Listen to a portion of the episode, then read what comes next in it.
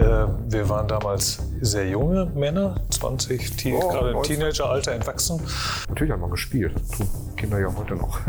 Äh, und ein Spiel hat nicht mehr funktioniert. Es war ein, nannten das dann Bootsektor-Virus, der einfach das Betriebssystem, kurz vor Bestart des Betriebssystems sich dort integriert hatte und einmal aktiviert alle Disketten, die man sonst noch in dieses Laufwerk reingeschoben hat, halt infiziert hatte. Damals äh, gab es Zeitungen mit äh, Disketten, die dabei lagen und da war teilweise die gesamte Auflage der Zeitung mit der Diskette von Virus verseucht. Ich hatte irgendwie so ein komisches Gefühl dabei, ja, jemand war jemand eingebrochen wäre.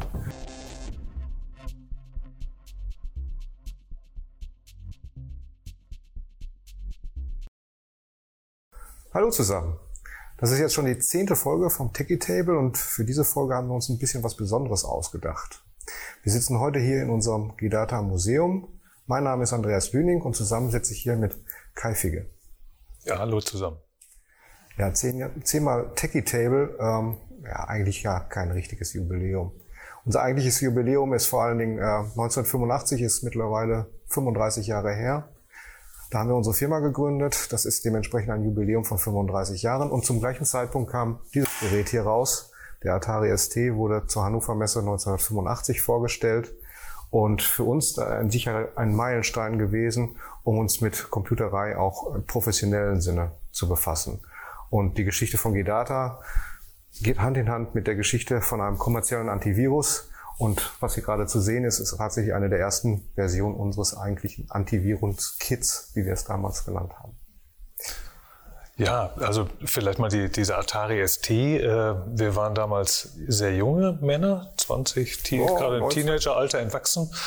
Und äh, dieses Ding hat eine ungeheure Faszination auf uns ausgeübt. Wir haben, äh, haben uns das auf der, äh, damals war es noch die Hannover Messe 1985, ab 1986 war es dann die CeBIT, hier angeschaut und wir waren fasziniert. Äh, äh, ein 16-Bit-Prozessor feilschnell, ein 68.000 von Motorola, 512 äh, Kilobyte RAM, äh, eine hochauflösende Grafik von, ich glaube, 640 mal 400 Pixel monochrom und, was damals natürlich extrem innovativ war, eine grafische Benutzeroberfläche mit einer Maus. Äh, das hatte damals eigentlich nur ein Apple, äh, damals hieß er noch Macintosh oder Lisa, äh, zu bieten. Äh, das war schon was Besonderes und äh, für, für die Technik äh, wirklich etwas Wegweisendes, ein, ein echter Meilenstein. Und um vielleicht mal diese, diese Zeit so ein bisschen historisch einzuordnen, 1985, man muss sich vorstellen, es gab ja, ähm, also Deutschland war noch in zwei Teile aufgeteilt. Es gab noch die DDR und die BRD. Und äh, ja, es gab keine Handys kann man sich heute auch schwer vorstellen. Äh, wenn man außerhalb telefonieren wollte, ging man in so eine Telefonzelle. Äh, ansonsten ohne Handy hatte ich zumindest eher so ein Mehrfreiheitsgefühl gegenüber heute. Ähm, es gab kein World Wide Web. Ähm, und viele Technologien, die damals als Innovation vorgestellt wurden oder eingeführt worden, sind heute schon wieder im Museum gelandet. Also beispielsweise die, die Audio-CD, die damals die Langspielplatte abgelöst hat, oder Faxgeräte. Äh, das war damals der neueste innovative Hit. Ja, und vielleicht mal zum Vergleich, zwar sind gerade von Kai schon ein paar Zahlen genannt worden, für 512 Kilobyte oder so etwas in der Richtung. Das Gerät wurde mit Disketten betrieben, auf einer solchen Diskette, wir haben es gerade im Vorfeld ein bisschen gescherzt darüber, die Kapazität entspricht ungefähr einer halben MP3-Datei im heutigen Maßstab. Also die Zeit war eine völlig andere. Ähm, aber das Thema war äußerst faszinierend und, und gerade die Homecomputer-Szene hat, glaube ich, einen unheimlichen Schub äh, herbeigeführt, äh, die Computerei letztendlich auch äh, zu etablieren und äh, sicherlich ein Vorreiter, um, um äh, die heutige Technologie überhaupt äh, in so ausgereifter Form hier vorrätig zu haben. Ja, wir haben ähm, tatsächlich, äh, glaube ich, eine sehr analoge Form unseres Techie Tables in dieser Folge. Äh, unsere Crew hat uns äh, analoge Karten gegeben. Es ist also tatsächlich kein Tisch vorhanden. Wir haben die hier mal auf den Tisch, äh, auf den äh, Atari ST gelegt. Ähm, ich drehe mal einfach eine um. Bin gespannt, was da kommt. Da steht drauf, wann und wo habt ihr beide euch eigentlich getroffen? Und was war das erste Produkt?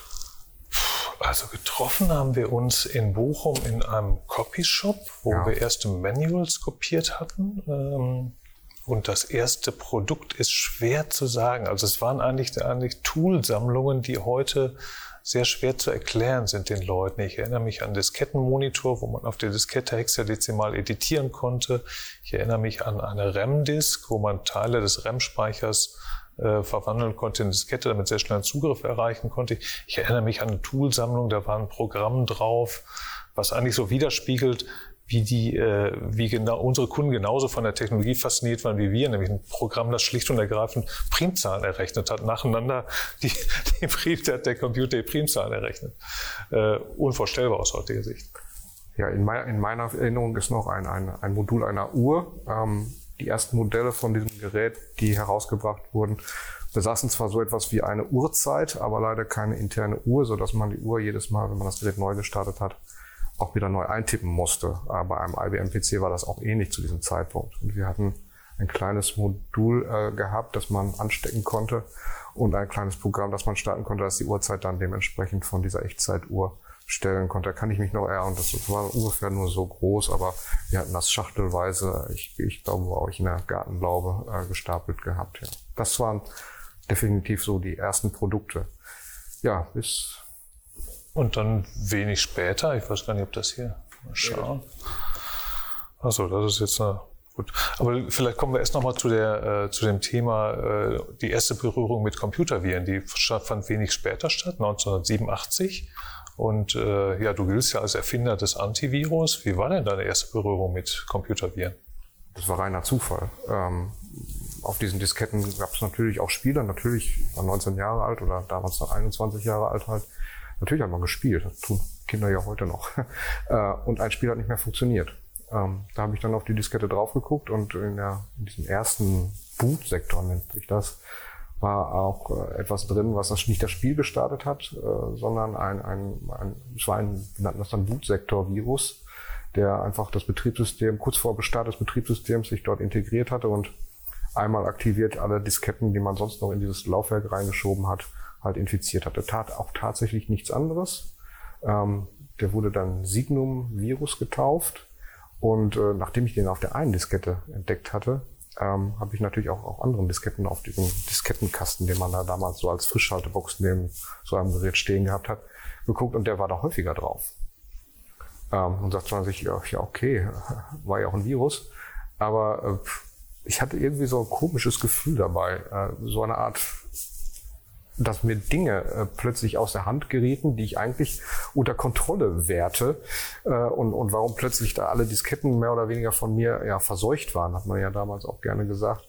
Äh, das, das, das war eigentlich ein schreckliches Gefühl, als wenn jemand bei jemand eingebrochen wäre. Ähm, und ich glaube, äh, das so schnell wie möglich zu bereinigen, klar, war natürlich meine Intention.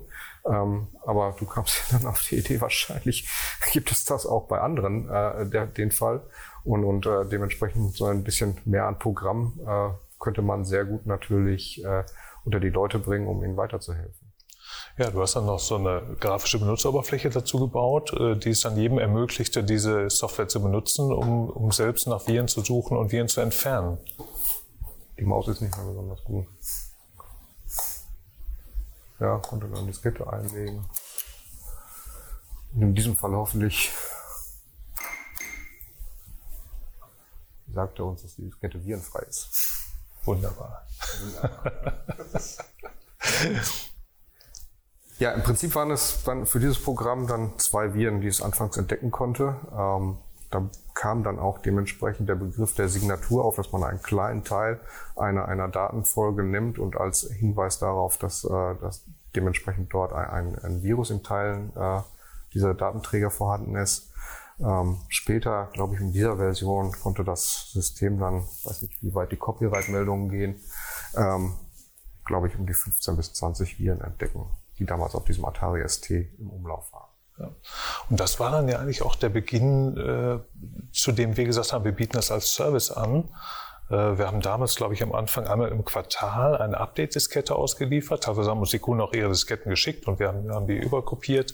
Äh, und einmal im Quartal hieß damals, da waren vielleicht maximal eine Handvoll neuer Virensignaturen drauf. Also es waren jetzt nicht so viele Viren, die im, äh, im Umlauf waren, aber sie waren schon auch teilweise sehr verbreitet.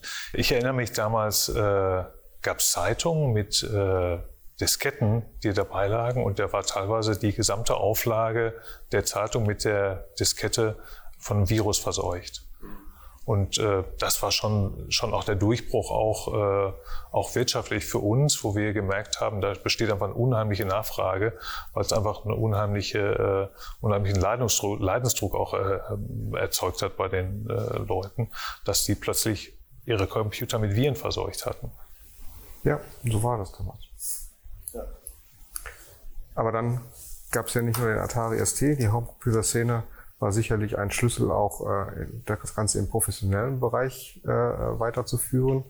Und dann begann natürlich der Siegeszug von zunächst MS-DOS zusammen mit Windows. Genau, das steht ja auch auf der nächsten Ach, Karte. Karte. Das steht auf der Karte. Super. Wann ging es unter MS-DOS zur Sache? Also vielleicht nochmal zum Atari ST. Der Atari ST war, äh, glaube ich, vor allen Dingen in Deutschland sehr erfolgreich, weltweit weniger, in Europa auch noch ein bisschen, aber in Deutschland war der ein echter Superhit. Äh, aber Atari hat es dann auch nicht wirklich geschafft, mit Nachfolgemodellen Anschluss zu halten. Und äh, Ende der 80er Jahre war dann auch klar, dass, äh, dass der Siegeszug von, von MS-DOS und später MS-Windows nicht aufzuhalten war. Und wir haben mit dementsprechend auch unsere Software für MS-DOS angeboten. Ja. Du hast damals eine grafische Benutzeroberfläche auch gebaut für MS-DOS? Ja, wir waren halt gewohnt oder unsere Benutzer waren halt gewohnt, natürlich einfach zu klicken und, und sich gar nicht großartig mit der Thematik zu befassen und nicht erst ein großartiges Handbuch zu lesen, äh, wie ein Programm zu bedienen war. Unter MS-DOS, ja, gab es eine Kommandozeile, die konnte man eintippen, hätte man sicherlich Scan A, Doppelpunkt oder so etwas in der Richtung eintippen können. Aber äh, die Ergebnisprotokolle und alles, was, was dann sich daraus ergab, war sicherlich auch für den Benutzer sehr, sehr schwierig äh, zu deuten.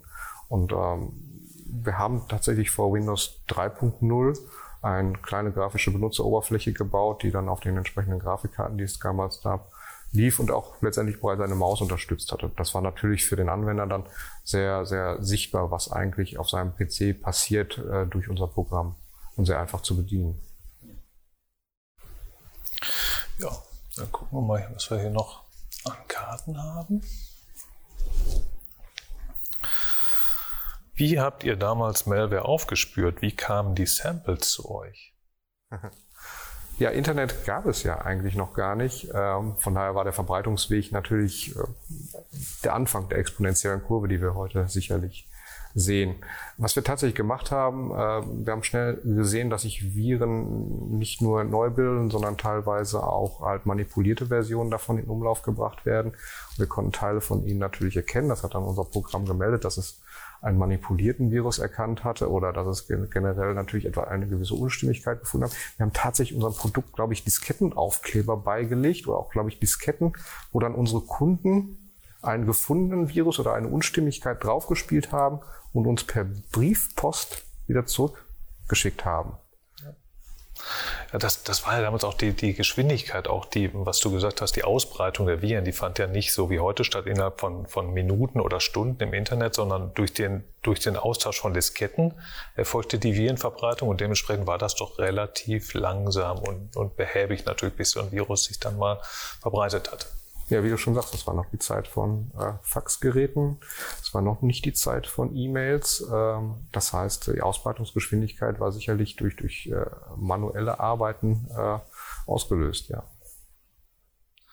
Ja, und damals muss man ja sagen, war das, was, was es an Viren gab, vielleicht lästig. Also ich erinnere mich an verschiedene äh, Viren, Beispiel eins, wo Blätter von, äh, einer, wo Blätter vom Bildschirm fielen oder einer, wo so ein Ambulanzfahrzeug von, von links nach rechts vom Bildschirm fuhr und Tatütata gemacht hat.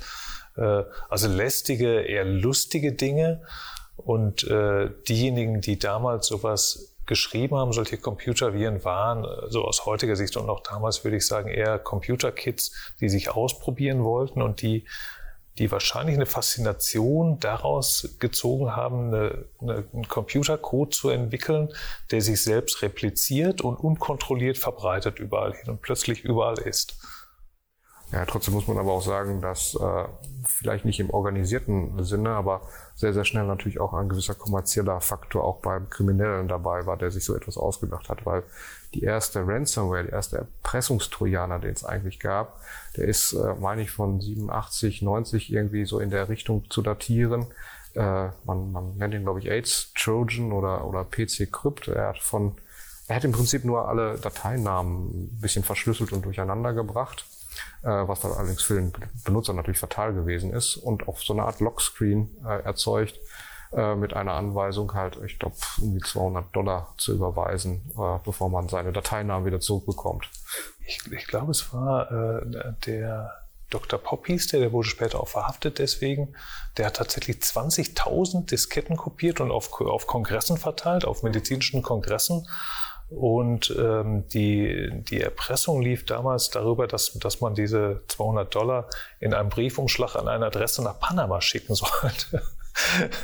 Was wohl auch tatsächlich Leute, Leute getan haben. Das, das war eigentlich so die erste, die erste Berührung, wo man sagt, okay, da geht's dann los mit, mit, äh, mit etwas, wo ich auch sagen würde, da geht's in den kriminellen Bereich. Ja. Aber, äh, wo ich gesehen habe oder das zweite Aha-Erlebnis eigentlich erfahren habe, wo ich auch selber teilweise betroffen war. Ähm, da hatten wir schon eine Firma, das war der Love Letter Virus. Mehr als ein Jahrzehnt später, glaube ich, war das. Es gab bereits E-Mail, weil diese hat sich über E-Mails verbreitet. Und äh, äh, der hatte ein sehr sabotierendes Verhalten an den Tag gelegt, indem er einfach alle grafischen Dateien, die im Zugriff waren, auf Netzwerken, Laufwerken oder wo auch immer, äh, schlicht und ergreifend überschrieben hat. Also sie waren dann verloren, wenn man kein Backup mehr hatte. Ähm, und das war ein sehr erfolgreicher Virus, muss man auch noch zudem sagen. Extrem erfolgreich. Ich oute mich. Ich bin selber darauf reingefallen. Äh, sehr gut gemacht. Das, was man heute Social Engineering nennt, haben die eigentlich mehr oder weniger mit angefangen. Äh, Im Prinzip relativ einfach in der Betreffzeile I love you. und dann stand, glaube ich, nur noch Text hier äh, anklicken, um, um den, den äh, Love Letter äh, zu öffnen. Äh, und das habe ich gemacht und der war wirklich sehr schädlich. Der hat jetzt keine, äh, also der, die Autoren des Virus haben jetzt keine Geldforderung gestellt, aber trotzdem hat er viele Dateien gelöscht auf dem Computer und hat sich selbst dann auch an das eigene Adressverzeichnis weiter verbreitet. Ja. Und der war wahnsinnig schnell beim Löschen von Dateien. Ja. Das muss ich zugeben. ja, haben wir noch eine Karte. Mal gucken, was kommt. Wann gab es eure ersten Berührungen mit Cybercrime? Ja, haben wir gerade schon so, so ein bisschen erzählt. Ähm, ich meine, die, die, die, die Frage, wann ging es eigentlich so richtig los mit Cybercrime, ist ja so wirklich nicht zu beantworten. Klar, 89 kann man jetzt sagen, mit, mit dem, äh, mit dem AIDS-Trojan-Virus ging es los. Aber so richtig Cybercrime würde ich dann auch erst äh, Ende der 90er, ab 2000, als das World Wide Web auch eine entsprechende Verbreitung äh, erreicht hat, äh, datieren, wo auch Leute tatsächlich Geld damit verdient haben und wo sich sowas wie kriminelle Organisationen auch gebildet haben, die mit dem Ziel, Geld zu verdienen, äh, auch entsprechend Malware entwickelt haben. Ja, aus technologischer Sicht muss man vielleicht anführen, äh die, die, die, anfänglichen Viren waren sehr einfach gestrickt, waren auch sehr einfach zu erkennen gewesen. Natürlich haben sich Programmierer von Viren immer überlegt, wie kriege ich das hin, dass ich durch so eine Software wie unsere nicht erkannt werde. Ähm, Allerdings das, was an Technologie anschließend ungefähr zu diesem Zeitpunkt auch in, in Malware äh, reingeforscht wurde, äh, von, von krimineller äh, Seite her, äh, erforderte doch eine, eine relativ hohe an, Macht an Ressourcen auch. Ähm, weil da gab es mathematische Verfahren wie äh, Polymorphismen zu bilden, Metamorphismen zu bilden, alles mit dem Ziel, äh, schlicht und ergreifend äh, eines, äh, ein Virus so zu bauen, dass er nicht erkannt werden wird. Und daran ist schon abzulesen, dass anschließend natürlich da sehr viel mehr Geld investiert wurde, um, um kriminelle Machenschaften überhaupt erst finanzieren zu können. Und bis heute ist es natürlich, äh, dass man versucht, natürlich Bitcoins, die man in irgendeiner Weise erwirbt, äh, möglichst äh, zu schaufeln, dass sie von der Quelle her wieder unabhängiger werden. All diese Dienstleistungen werden mittlerweile als Dienstleistung tatsächlich angeboten und ein, ein, jemand mit krimineller Energie kann sich die mehr oder weniger zusammenkaufen vom Verbreitungsweg einer Malware, von der Malware selber, von der eigentlichen Payload, die in irgendeiner Weise etwas Schlechtes für einen PC oder ein Windows-System macht, bis hin letztendlich äh, der Amortisierungsvektor über Bitcoins oder andere äh, Währungen, die letztendlich ihm ein Porsche finanzieren. Ja. Ja. Gibt ja heute alles. As a Service heißt es ja heute. Und im Grunde genommen kann sich ja heute jeder im Darknet äh, seinen, seinen Angriff zusammenklicken und zusammenbauen mit Dienstleistern, die, äh, wo ich, wo ich E-Mails äh, kaufen kann, wo ich, wo ich einen Spam-Versender buchen kann, wo ich mir eine Malware mieten kann, äh, wo, wo ich selbst infizierte Computer äh, ähm, kaufen kann quasi. Äh, all das ist ja im, im Darknet heute möglich und sind gängige Geschäftsmodelle. Ja, dann mal schauen, was hier noch auf uns wartet. Ja, das, das haben wir eigentlich gerade schon mehr oder weniger beantwortet. Wann war Schluss mit lustig? Wann wurde Cybercrime zum Business? Sicherlich äh, muss man sagen, in, in, der heutigen Zeit mit dem, was du gerade gesagt hast, dass es Dienstleistungen, aus denen sich Cybercrime zusammensetzt, as a Service angeboten werden, dass das geht sehr, sehr stark in Richtung organisierte Kriminalität. Und an der Stelle, finde ich, wird die Sache sehr, sehr gefährlich und breitet sich natürlich auch sehr unkontrolliert aus. Und dann kamen irgendwann sicherlich auch staatliche Akteure dazu, die, die gemerkt haben, äh, dass das natürlich ein hochspannendes Thema ist und dass ich in dem Bereich viel auch beobachten kann und muss. Da kommen wir vielleicht später nochmal zu. Mal schauen, dass hier die nächste Karte noch auf uns wartet. Ja, das ist interessant. Wie hat sich die Landschaft der Technologien entwickelt? Ich habe es gerade ein bisschen angerissen. Äh, das erste war ein einfacher Bootsektor, der war, Bootsektoren sind 512 Byte lang, also äh, relativ übersichtlich. Davon hat er ungefähr die Hälfte belegt. Heute äh, haben wir, äh, wir nennen es Payloads. Also das, was der eigentliche Virus macht, ist mehrfach verpackt worden. Es ist, äh, verändert sich ständig weiter, weil letztendlich der Verbreitungsweg Internet ein ganz anderer ist. Ich kann sehr individuell natürlich auf, auf PCs oder äh, per E-Mail Viren verschicken, die äh, quasi von, sich voneinander dauerhaft unterscheiden. Und äh, da ist sehr viel Technologie in den Bereich reingeflossen.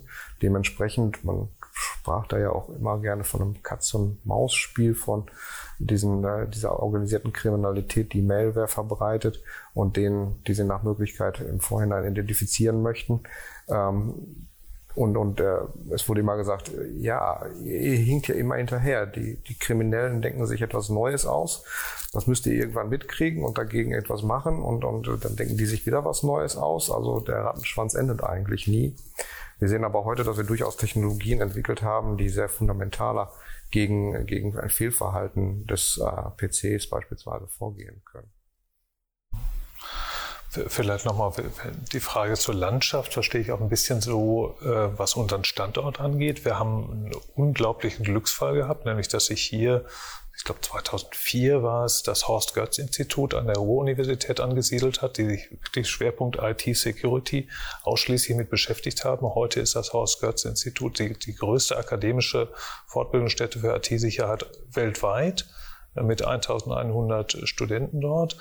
Äh, und äh, auf dem absoluten Top-Level äh, der, der, akademischen Forschung auch. Und das hat für uns natürlich enorme Vorteile äh, gehabt.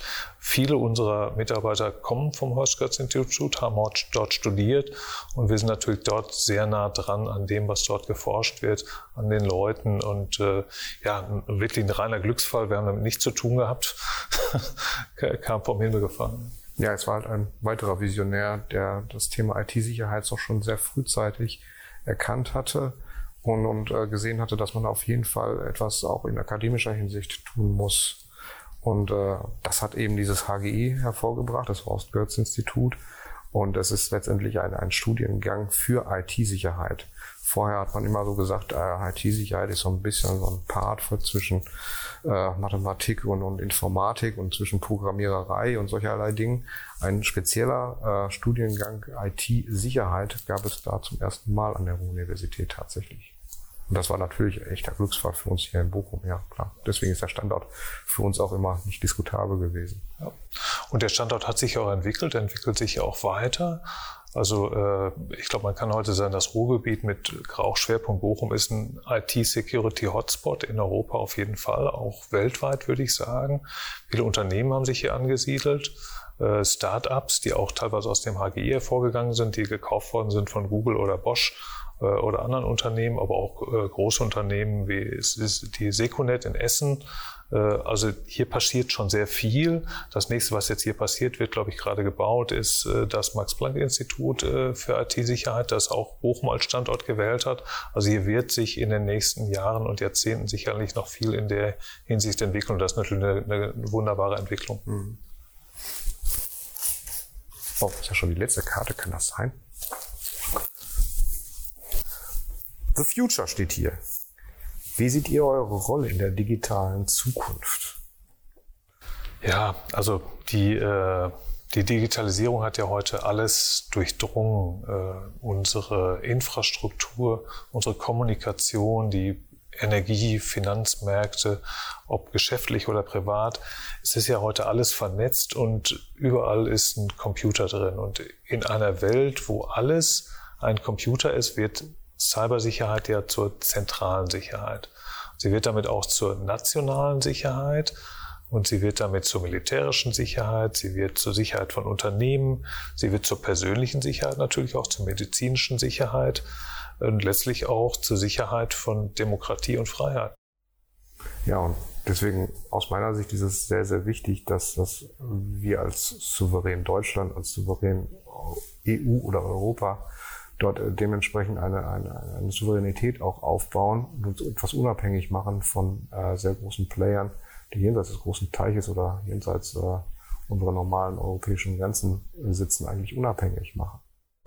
Definitiv, das ist auch etwas, äh, was in der Politik viel diskutiert wird. Also digitale Souveränität, wie auch immer man das, man das beleuchten will. Aber ich habe schon den Eindruck, dass in den letzten Jahren doch immer mehr Politiker auch wach geworden sind, welche Relevanz das Thema hat äh, wenn man sich mal anschaut, äh, mit dem Rückblick in die Vergangenheit, wo es lästige Viren gab, äh, in der Gegenwart, wo es, wo es tatsächlich dann auch sehr gefährliche in dem Sinn von, von teuer, aber auch durchaus auch bedrohliche Situationen gab. Also ich denke an das Lukas-Krankenhaus, ist jetzt auch schon vier Jahre her. 2016 äh, Befall eines Krankenhauses, wo Operationen verschoben werden mussten. Äh, wo, wo eines der modernsten Krankenhäuser Deutschlands wieder zurückgefallen ist in, in die, mit, mit Papier und, und Stiften arbeiten wo Anamnesen neu gemacht werden mussten. Das war eine ziemliche Katastrophe für das Krankenhaus, hat aber auch viele wachgerüttelt. Ähm, dennoch gab es dann ja in den, in den nächsten Jahren, gerade 2017 war auch viel Ransomware, Erpressungstrojaner wo auch große Unternehmen enorme Schäden äh, gehabt haben. Also die, die Großreederei Maersk äh, hat ja, ich glaube, 300 Millionen Dollar Schaden bilanziert. Das ist dann schon bedrohlich. Und die, für die Zukunft sind natürlich andere Bedrohungsszenarien, vor denen auch das BSI und, und andere Institutionen schon gewarnt haben, denkbar, wie Stromausfall, was man in der Ukraine auch schon gesehen hat vor, vor, vor zwei Jahren, wo es dann tatsächlich auch existenziell wird ja, vielleicht ein wesentlicher Faktor, wo vielleicht die Technologie auch äh, sich weiterentwickeln wird. Äh, was wir letztendlich auch die, über die letzten 30 Jahre gemacht haben, ist ein Produkt an den Markt zu bringen, das präventiv wirkt. Das heißt, erkennt äh, eine Malware, eine, ein Fehlverhalten eines PCs, ist überhaupt keine Frage. Und es kommt ja trotzdem zu Vorfällen. Du hattest gerade das Lukas Krankenhaus erwähnt. Die hatten sicherlich auch eine Software, die Malware aufspüren kann. Ich weiß jetzt gerade nicht welche. Ähm, aber es wird natürlich, damit müssen wir uns abfinden, zu Vorfällen kommen, dass es letztendlich einen Einbruch geben kann, egal wie schön ich meine Alarmanlage aufgebaut habe, egal wie teuer die Schlösser waren, die ich in meine Tür gemacht habe. Und ich glaube, da ist noch sehr, sehr viel Bewusstsein in Unternehmen und, und Behörden zu integrieren, um einzusehen, ja, das ist eine digitale Technik, die ich da vor mir habe, aber die Möglichkeiten der digitalen Technik sind endlich im präventiven Bereich. Das heißt, ich muss immer damit rechnen, dass bei mir jemand einbricht, mir jemand etwas Schlechtes will, bei mir etwas stiehlt. Und damit umzugehen, damit das zu lernen, das ist, glaube ich, noch eine große Aufgabe, die wir auch in Zukunft stemmen müssen. Ja, ähm, im letzten Jahr gab es einen Doxing-Angriff, wo, wo, Daten von Politikern hier offengelegt wurden und danach hat äh, der Innenminister hier in Nordrhein-Westfalen, der, der Herr Reul, der den Begriff der digitalen Sorglosigkeit geprägt und ich glaube, das, äh, das trifft es ganz gut.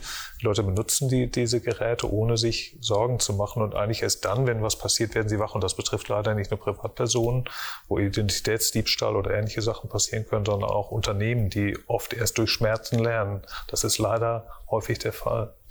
Ja, wenn, wenn ich zurückschaue auf, äh, auf, das, auf die Welt vor 35 Jahren und mir vorstelle, man hätte sich die heutige Welt äh, jetzt schon, schon so denken können, dann, dann würde ich die eigentlich in zwei Teile teilen. Einmal so den dystopischen Bereich, das was man nicht so gerne sieht, und den utopischen Bereich, was eigentlich sehr schön ist und welche Möglichkeiten äh, die Technologie uns auch eröffnet hat.